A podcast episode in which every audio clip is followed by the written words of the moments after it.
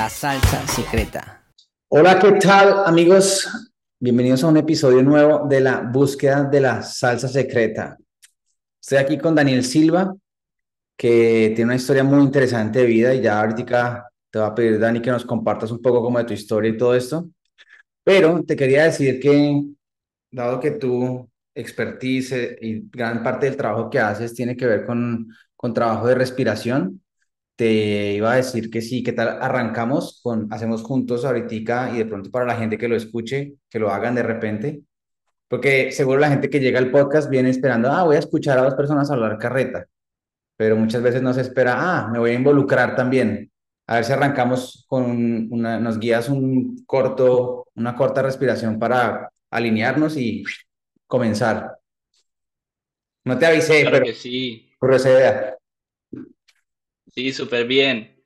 Hagamos una respiración pensando en todos, ya que a veces las personas escuchan el podcast, pueden estar conduciendo Mm, en un auto. Entonces, hay ejercicios de respiración de los que compartimos, que sí o sí hay que hacerlos acostado para que tú puedas entrar profundamente en tu interior a través de la respiración. Y todos esos, hay tantos ejercicios de respiración tan potentes, pero lo más valioso y fundamental que yo considero que tiene el impacto más grande es qué tan consciente puedes estar de tu respiración en todo momento, inclusive cuando estás hablando. Cuando te levantas, la gente ni siquiera ha tomado una respiración profunda y ya está tomando café, ya está comiendo desayuno y no ha tomado ni siquiera una respiración conscientemente. No se ha permitido decir cómo estoy respirando, cómo amaneció hoy mi respiración, que amanece igual a como estuvo en la noche. En la noche no somos conscientes de nuestra respiración, más sin embargo, como respiramos en la noche, fija un parámetro para cómo estamos respirando durante todo el día. Yo, por ejemplo, en las noches me pongo una cinta en la boca para asegurarme de que mi respiración sea nasal cuando estoy dormido. Mucha gente respira por la boca mientras duerme y esto trae un sinfín de problemas, una respiración disfuncional. Respirar por la boca nos pone en un estado de alerta. El sistema nervioso autónomo está dividido en dos partes. Sistema nervioso parasimpático, que representa relajar y digerir. En los tiempos de la cueva, estar dentro de la cueva, con el fuego, cocinando, comiendo, durmiendo, descansando, reparando los tejidos. Y el sistema nervioso autónomo simpático representa luchar o huir. En, hablándolo en términos de la cueva, salir a cazar. Alerta, sobrevivencia, me puede atacar un tigre. Adrenalina pura, cortisol al mango.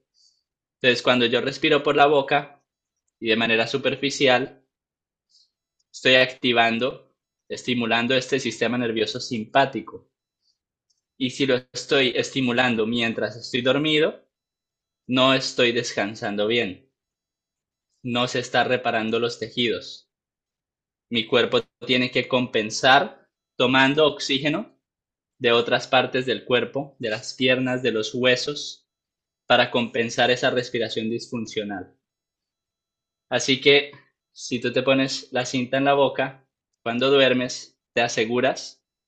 Al comienzo puede ser una práctica Retante. difícil, entre comillas, retante, porque la mayoría de personas no está acostumbrada a respirar conscientemente y se ponen una cinta en la boca y mientras están quedando dormidos empiezan a tomar conciencia de la respiración y esto les da lucidez. Mas, sin embargo, hay que romper y atravesar esa barrera y forzarte de una manera, por decirlo así, hasta que te quedes dormido. Te aguantas la cinta hasta que te quedas dormido, así te tome más de lo acostumbrado. Y una vez pasas la primera noche con la cinta, de ahí ya se vuelve más fácil. Y te levantas durmiendo, puede ser menos horas, pero te levantas con la energía plena. Te dicen duerme ocho horas para que descanses bien. y te levantas a las 8 horas cansado, pues si estuviste respirando por la boca toda la noche, ¿cómo no? A veces con menos horas, pero respirando bien, descansas aún más y se repara, se recupera, estás parasimpático.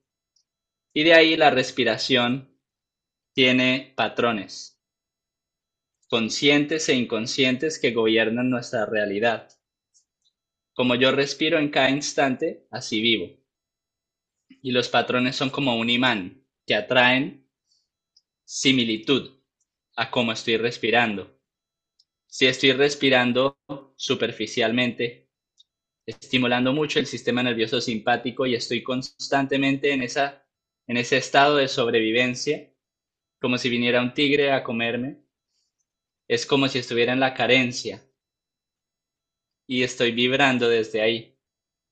Así que aprender a respirar supone que esos patrones inconscientes que vienen con una memoria, por ejemplo, tú llegas a la Tierra respirando normal. Naciste en un entorno con unas limitaciones, unas estructuras, unas creencias a las que tuviste que acomodarte para pertenecer y para encajar y de los 0 a los 7 años que se desarrolla el cerebro reptil, la parte más instintiva, primitiva del cerebro, lo más comportamiento inconsciente instaurado. Luego de los 7 a los 14, límbico, más emocional. Luego el neocórtex, la parte más racional. Pero en ese instintivo de 0 a los 7, cuando de repente tu mamá fue y te llevó al colegio y te dejó allá y pensaste que te abandonó, en ese momento que entró ese miedo, tu respiración cambió y se puso superficial por la boca, rápida, corta. Y muy queda instalada la memoria. Muy de repente, ¿no? Sorpresivo. Pero inconscientísimo, porque todo lo que está guardado en, en esa parte es comportamiento inconsciente. Y todo lo que detona una sensación similar, que puede que tú ni te des cuenta, pero tu respiración sí se da cuenta y tu respiración cambia. Y entonces, cuando tú empiezas a tomar conciencia de tu respiración durante el día, de repente te encuentras a ti mismo respirando de una manera acelerada y corta y superficial y por la boca y dices, ¿qué me pasó? Entonces te abre la ventana y la oportunidad de revisarte. Y la respiración tiene el poder de la atención. Entonces, poner tu atención en tu respiración ya supone un montón de beneficios, porque le estás quitando la atención al ruido. Claro, a todo lo demás. Donde pones, donde pones tu atención, pones tu energía y tu poder. Y si tú pones tu atención en tu respiración, esa energía y ese poder vuelve a ti. Tú tienes el timón. Desde el timo, corazón, con la respiración. Si yo te digo, Baja los latidos de tu corazón con tu pensamiento. Quizás sea muy complejo, pero si yo te digo, baja los latidos de tu corazón con tu respiración, lo puedes hacer con facilidad. Entonces la respiración que quiero compartir es una respiración parasimpática, que la persona lo puede hacer escuchando esto mientras está conduciendo. Y es una respiración de cómo debemos respirar todo el día. Respiración funcional. Entonces, primer paso, pones la atención en la respiración. Te das cuenta que inhalas mucho y exhalas poco y estás respirando disfuncional. Ahora, ¿cómo sería una respiración funcional? Nariz, nariz, inhalando menos de lo que botas. Cuando una persona siente que le falta aire y quiere tomarlo todo y siente que lo que le hace falta es tomarlo todo, es lo contrario. El cuerpo está pidiendo es botar, vaciarse. No es que haga falta tomar, es que está lleno de gas que ya no sirve. Por estar inhalando tanto y exhalando tan poco, entonces hay gas tóxico adentro, que ya hay que botar. Entonces me vacío, y cuando me vacío, y me vacío, y me vacío, y me vacío, la inhalación, la inhalación es una consecuencia de aprender a respirar que aprender a respirar es aprender a exhalar constantemente más de lo que inhalo. Nariz, nariz, inhalo poco y exhalo mucho. me estoy limpiando todo el tiempo. Hay cuatro métodos de eliminación en el cuerpo. La orina elimina algo de toxinas. La caca, que elimina muchas toxinas. La, sudoración del sistema linfático, que elimina muchas toxinas. Y la que más bota toxicidad es la respiración. Inclusive la misma grasa se quema es respirando. La grasa nunca se suda. La grasa se quema con la respiración, se combustiona. Así que la respiración es todo. Entonces, la respiración funcional viene siendo, por ejemplo, inhalo durante 4 segundos, exhalo durante 7 segundos y después de exhalar 7 segundos hago una pausa de un segundo. Todo el tiempo la lengua debe ir pegada al paladar, arriba, al techo de la boca. Las personas que no hacen esta práctica se les empieza a caer la mandíbula, respiran mucho por la boca y la cara se les empieza a transformar. La mandíbula está un poco más metida para atrás y son personas que fácilmente roncan en la noche, se quedan dormidos y una vez se les cae la mandíbula y sufren de asma, de muchas, muchas cosas respiratorias. Y la respiración como está en todo, desde que nacemos y tomamos la primera respiración hasta que morimos y soltamos por última vez. Y todo lo que hay entre que nazco y muero lleva respiración adentro. No hay nada en esta vida que no lleve respiración. Todo tiene respiración involucrada. ¿Sí? Entonces, desde ese lugar, pues dándole su lugar, dándole ese valor que tanto le corresponde a respirar conscientemente, vamos a experimentar los beneficios de cómo deberíamos respirar.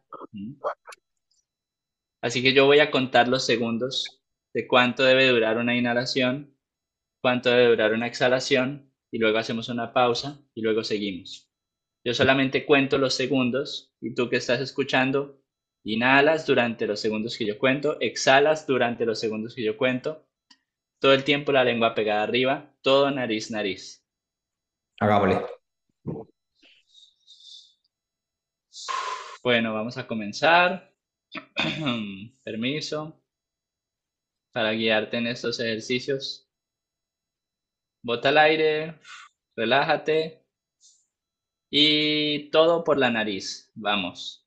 Inhala durante 1, 2, 3, 4 y exhala durante 6, 5, 4, 3, 2, 1 pausa durante 1, inhala durante 1, 2, 3, 4, exhala durante 7, 6, 5, 4, 3, 2, 1, pausa, inhala durante 1, 2, 3, 4, exhala durante 7, 6, 5, 4, 3, 2, 1, pausa, inhala durante 1, 2, 3, 4, exhala durante 7, 6, 5, 4, 3, 2, 1,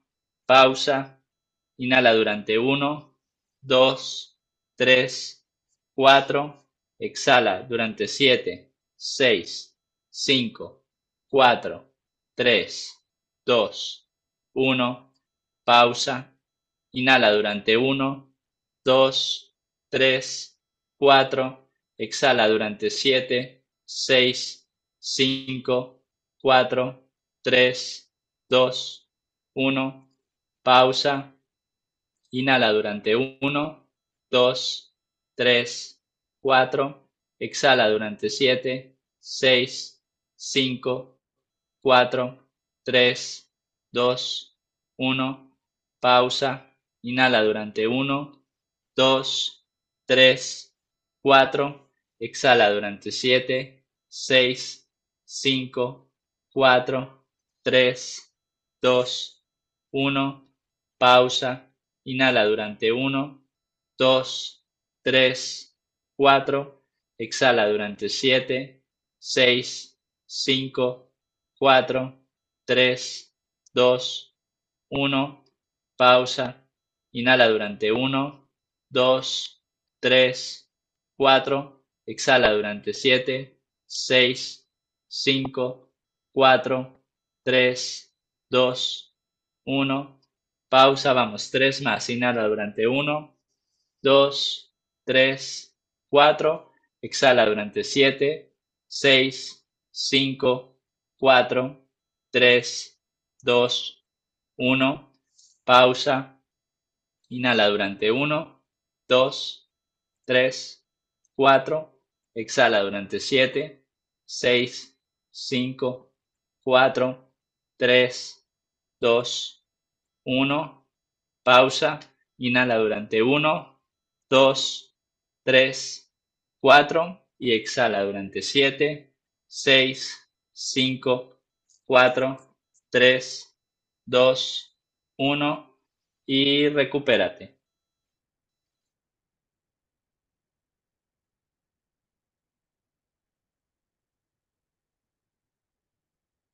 Bien.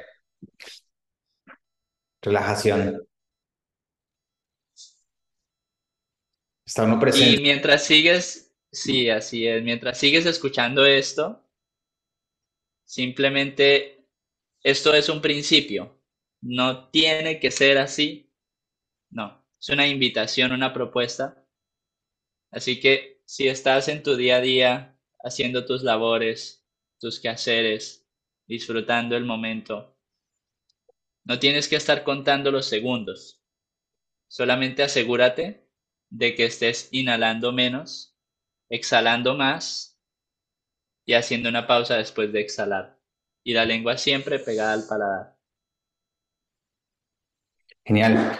Este, eh, ahora que arranquemos a, a unas preguntas que tenía yo ahí, porque la, la respiración encuentro que es una herramienta espectacular. Es algo que, que además tenemos todos disponible. No hay que, no hay que ir a buscarla a ningún lado, ¿sabes? Ya está ahí.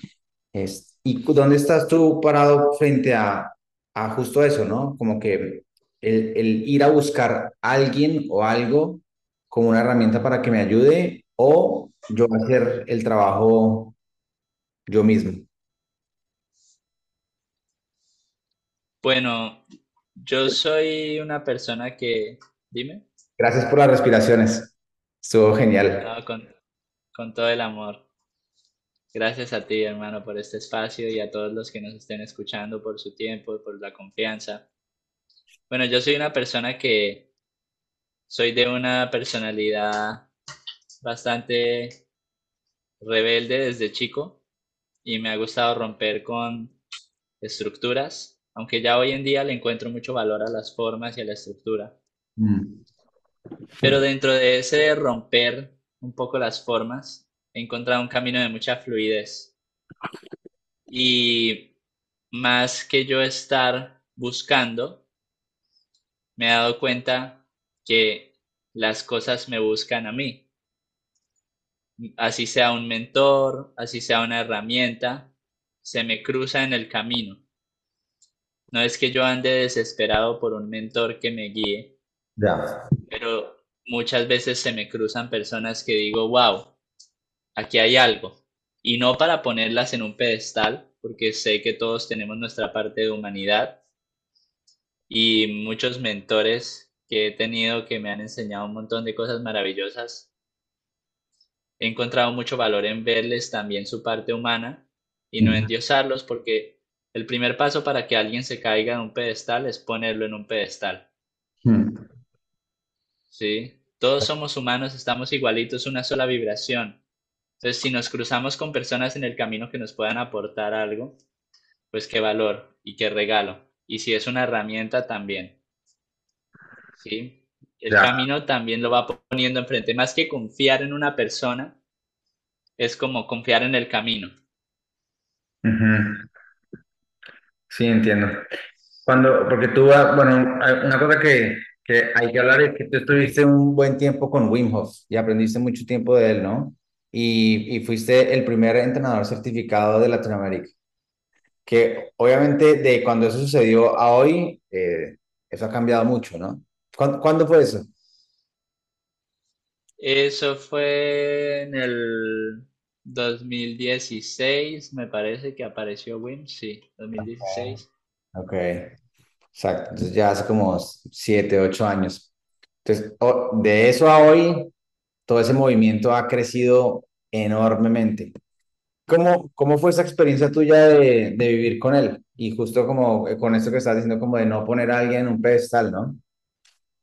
Sí, pues cuando primero lo conocí, él era Dios. Yo lo puse en un pedestal, sí o sí. Era wow. Cuando primera vez él entró a un salón donde yo estaba, me puse a llorar. Hermano, una cosa tan linda. Ya estaba puesto en el pedestal desde antes. Sí, desde antes. Y conviviendo con él, me di cuenta pues que era un humano. O sea, sí es un superhumano, pero porque ser humano es, es, es genial. Claro. ¿sí? Y nos muestra un reflejo de que todos tenemos esas capacidades, ¿sí? Más sin embargo, también le conocí su lado humano en su casa, la parte más que no se ve en las redes sociales, que no se ve en los medios, y, y me encantó, ¿sí? Porque de una vez como no le quité valor a todo lo que me parecía como Dios, ¿sí?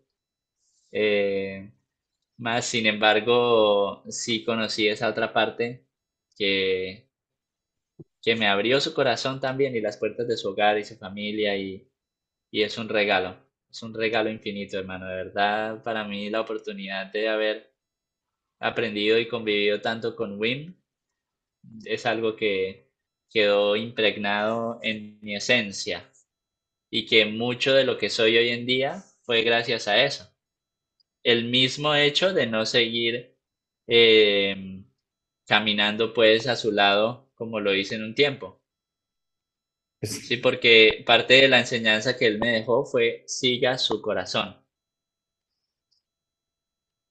Y no hay apego, no hay apego, sino hay que soltar y hay que seguir. Entonces, la razón por la que tú no seguiste con, caminando con él fue eso, porque tu corazón te movió en, otra, en otro camino. Así es. No, eso es genial. Y, siento, mientras te escucho, como que algo que me llega es que cuando pudiste ver al humano, eh, encontraste, pues obviamente su humanidad, pero también encontraste un, congruencia con lo que él comparte. De pronto lo que, lo que cuando se hace muy público, así como, como es su trabajo, como que se magnifica todo y, es, en, particular las cosas que más fácil se puedan compartir o vender o popularizar. Pero entonces, llegando a, a la casa de esta persona, como que pasa ya a donde, de donde viene ese mensaje que se amplificó y encuentras algo que, que es el corazón de ese mensaje, ¿no? y, ves que es congruente con eso que te, que te llamó, que de alguna manera seguramente lo escuchaste en, la amplificación, dentro de eso escuchaste eso también, ¿no? Y lo viste ahí. Así es, como el nombre de tu podcast, Salsa Secreta, sí. Salsa Secreta, ahí está, sí. La esencia. Detrás de todo el disfraz. Exacto, exacto. La pura conexión. Sí, qué bien, qué poderoso eso. Este, bueno, entonces ahorita tú estás en un momento grande porque te vas a lanzar también a empezar a crear eh, con gente, empezar a enseñarles lo que, lo que has aprendido. ¿Cómo ha sido ese proceso para ti de lanzarte a, a enseñar también de esta manera? ¿Cómo te has sentido tú ahí? Bueno, me tomó un tiempo tomar la decisión de decir, ok, voy a certificar personas para que se conviertan instructores de inmersión en hielo, guías de montaña, eh, instructores de respiración y para que yo los respaldo, los acompaño, estoy ahí presente como un bastón, como un sostén y como un, un apoyo que les dice, usted puede hacerlo, hágale, ¿sí? Y teniendo en cuenta toda la parte de compartir esto de manera segura, responsable, todo eso. Y la verdad, al comienzo tenía miedo. Antes de comenzar a, certificar personas tenía miedo. no me quería, no me había terminado de desligar completamente de ideas y de condicionamientos, ¿sí? Porque ya esto es dar un paso más que también a través de este proceso yo me convierto en una nueva persona que está ahí 24/7 como un guardián vibracional. Y en ese momento muchas de las comodidades que habían en mi mente empiezan a morir y quieren brincar, quieren volver a su comodidad. Y decir, no, pero usted para qué va a hacer eso, mejor quédese tranquilo, sí, mejor solo preocúpese por usted y ya, y comparte el mensaje, pero sí, pero esto es que esto es algo que me sobrepasa, esto es algo que es como un llamado que no lo puedo parar y que es apenas el comienzo, ¿sí?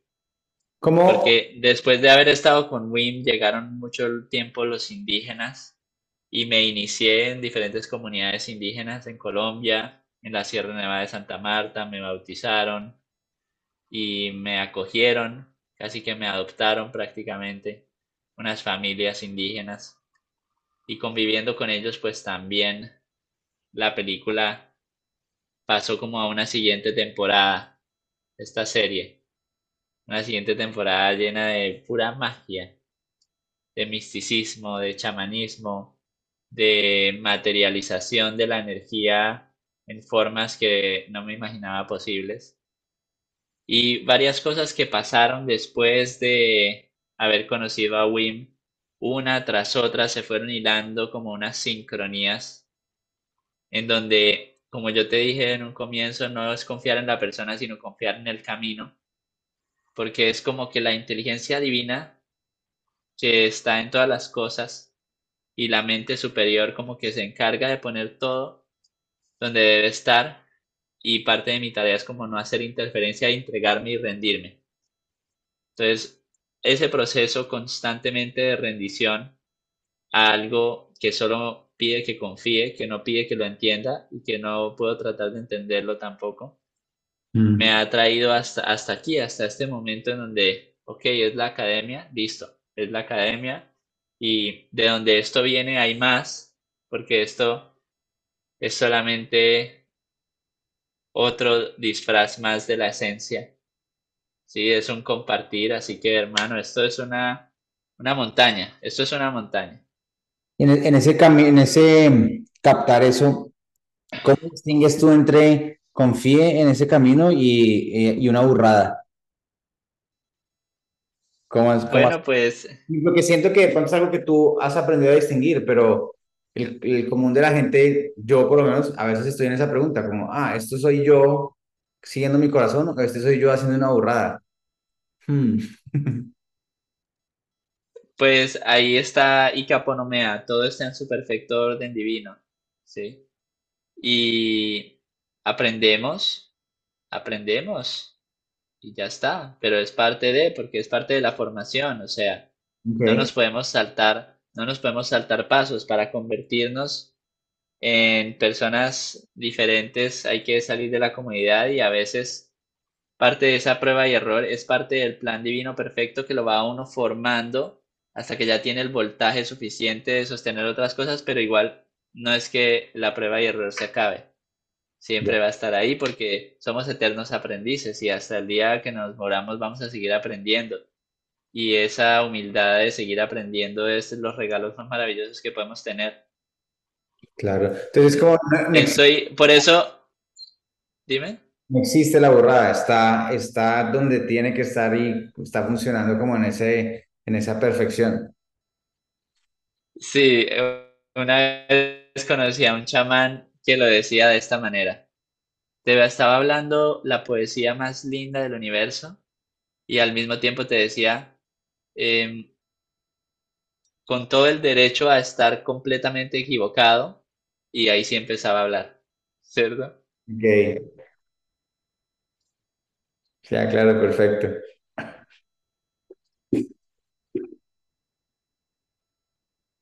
Oye, este, ¿Tú dirías que el trabajo con el hielo y con la respiración ayuda a sanar traumas?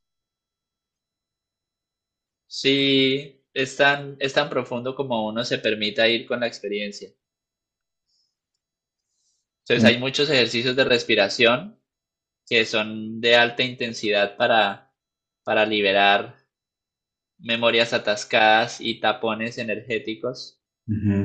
respiraciones que están casi como si estuvieran diseñadas para eso, para liberación de viejos traumas y bloqueos y paradigmas, pero que una vez se destapa el tapón, la experiencia de por sí puede ser un poco compleja de, de entrar en esos estados, pero ya una vez entras, ya estás ahí. Pero ahora el verdadero trabajo comienza es al salir de esos ejercicios. Porque ya destapaste la olla a presión y ahora ese trauma que era inconsciente pasó por el filtro de la conciencia y ahora lo tienes presente. Y ahora la mente quiere entenderlo. Entonces comienza como una nueva etapa. Sí, pero igual el hielo y la respiración sí son un detonante. El hielo también que más que hablar de todos los beneficios fisiológicos que tiene y científicos, esa pregunta en particular, el hielo y la respiración de alta intensidad son experiencias chocantes que entran a, a romper y son muy generosas y amorosas, ¿sí? Pero cuando uno además entra con esa intención de conocerse a uno mismo y abierto y dispuesto a lo que esté por ahí que me está limitando y yo quiero crecer, pues que salga y venga para acá, que para eso estamos. Y, el hielo tiene ese poder, el hielo tiene ese poder de mostrarnos. Más que que el hielo y la respiración lo curen, creo que lo que pueden hacer es mostrarnos. Ya. Sí, como traerlo a... Sí, traerlo a la luz. Hacerlo visible, claro. Oye, entonces ahí, según eso, como lo que estoy escuchando, la intención tiene mucho que ver.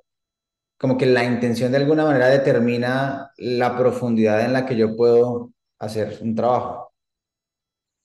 Sí, para mí la intención es muy poderosa. Cuando uno va con una intención y más que una intención es una actitud y una disposición, una entrega, como un compromiso con uno mismo. Porque si hablamos de intenciones específicas, a veces del ruido de la mente, a veces lo que tú decías, burrada o no, a veces uno, uno piensa por toda la basura que no tiene en la mente o con la sintonía que está poniendo la radio, pero entonces es puro ruido y uno cree que va por ahí la cosa, pero uno va con la actitud y va abierto, pero uno va con toda la intención de que voy para esto y el hielo me muestra, no era eso, era para esto era otra cosa. Claro, ahí es donde tienes que estar, bueno, funciona estar abierto para, para recibir lo que sea que, que te va a mostrar ahí. No necesariamente como, no, yo quiero esto, quiero ver esto, quiero trabajar esto, exactamente. Sí, porque está muy genial tener esa determinación y ese foco, pero viene mucho de la mente racional. Y hay muchos traumas y bloqueos y limitaciones que están arraigados en el inconsciente que herramientas como el hielo y la respiración nos permiten, nos dan ese regalo de permitir que eso salga. ¿Sí? Que ahí ya conscientemente, así a punta de mente, venga, lo encuentro. No hay que tratar de entenderlo. La mente no va a tener acceso a eso, aunque quiera. Sí. Genial. Oye, ahorita hablaste de que has descubierto valor recientemente, o bueno, no sé si recientemente me lo inventé eso, pero en la estructura. ¿Cómo fue ese encontrar valor en la estructura y, qué valor le ves hoy? Pues mira, mi forma de operar era así como a los extremos que me he llevado de, de libertad. Entonces, si me llamaban para un encuentro, eh, yo llegaba y me decían, por favor, queremos aprender esto, esto y esto. Yo llegaba sin un plan, sin saber qué iba a pasar.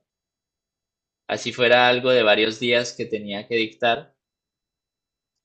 No, solamente llegaba y miraba qué era lo que iba a salir de mi boca. y dispuesto yo también a escuchar qué era lo que iba a salir de mi boca. Y ya a la hora de certificar personas para que se conviertan en instructores y para compartirlo de una manera segura y responsable, digo, bueno, esto es importante, esto es importante, esto es importante, esto es importante, tengo mucha información, ¿cómo la voy a aterrizar? Tengo que aterrizarla. Para hacer esto voy a dejar espacios para fluir, pero estas cosas tienen que ir ahí para, para entregar verdaderamente algo con lo que yo me sienta tranquilo y seguro y confiado y que la persona también reciba eso. Entonces cuando uno empieza, me senté y aterricé un montón de cosas que tenía ahí. Pum, pum, pum, aterrizo, aterrizo, ordeno, organizo, tan estructura. Viene tu experiencia. Y llega, y llega toda esa estructura y dentro de la estructura cada vez que uno la repasa y la sigue, uno encuentra más y más expansión dentro de esa misma línea. Aparte que también ser un padre de familia, ya en mi experiencia personal, pues también me ha apoyado mucho a encontrarle valor a la estructura. Porque yo antes era viajero por el mundo, pero solo. Y ahora con esposa y dos hijos viajando o viviendo en un lugar, todo requiere un orden al que yo no estaba acostumbrado. claro. Sí, es, retante, ¿no? Pero, pero, para mí es como esta idea de que a veces le tenemos mucha resistencia, lo, lo, lo veo con esto, como a la disciplina, pero realmente es porque de alguna manera nos hemos inventado que la disciplina es como restricción o como que esa estructura es una restricción de la libertad y desde otro punto de vista, justamente esa disciplina o esa estructura brindan libertad. Sí, sí, total. Total, para, yo siempre he sido muy disciplinado porque yo crecí con las artes marciales. Mm. Entonces, bueno. Las artes marciales también mucha estructura. Sí, mucha estructura. Y de todas maneras, digamos que la disciplina para mí se convirtió más como en un compromiso constante. Ok. Sí, más, que tener que hacer siempre las mismas cosas repetitivamente, que es muy poderoso, que a veces lo hago, siento que voy por etapas, ¿no? Voy por momentos, como no, no trato de identificarme como yo soy disciplinado o yo soy indisciplinado, no. Ahí, aquí estoy y tengo momentos donde me comprometo con algo al 100 y le meto toda y llega un momento donde como que siento que ya, hasta ahí, pero no es que ya no sea disciplinado, sino ahora como que toma otro rumbo. Okay. Como que voy, a mí me gusta mucho explorar, soy un aventurero, entonces siempre estoy probando nuevas cosas. Sí, y como que no te apegas sino que tienes esa, esa capacidad de soltar y de moverte. Lo que decía es como de fluir, ¿no? Sí, es, a tal punto que he sido tan disciplinado de ser suelto. La paradoja. Sí, claro. Tremendo. Dani, gracias. Gracias. Este, ¿cómo te puede buscar la gente en redes para que los que quieran ir a compartir contigo puedan encontrarte? Daffers. D-A-F-R-S. De Daniel Fernando Silva.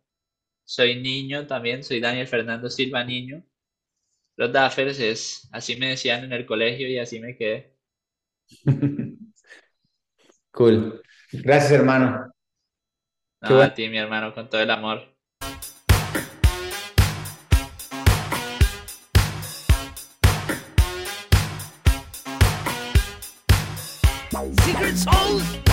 La salsa secreta.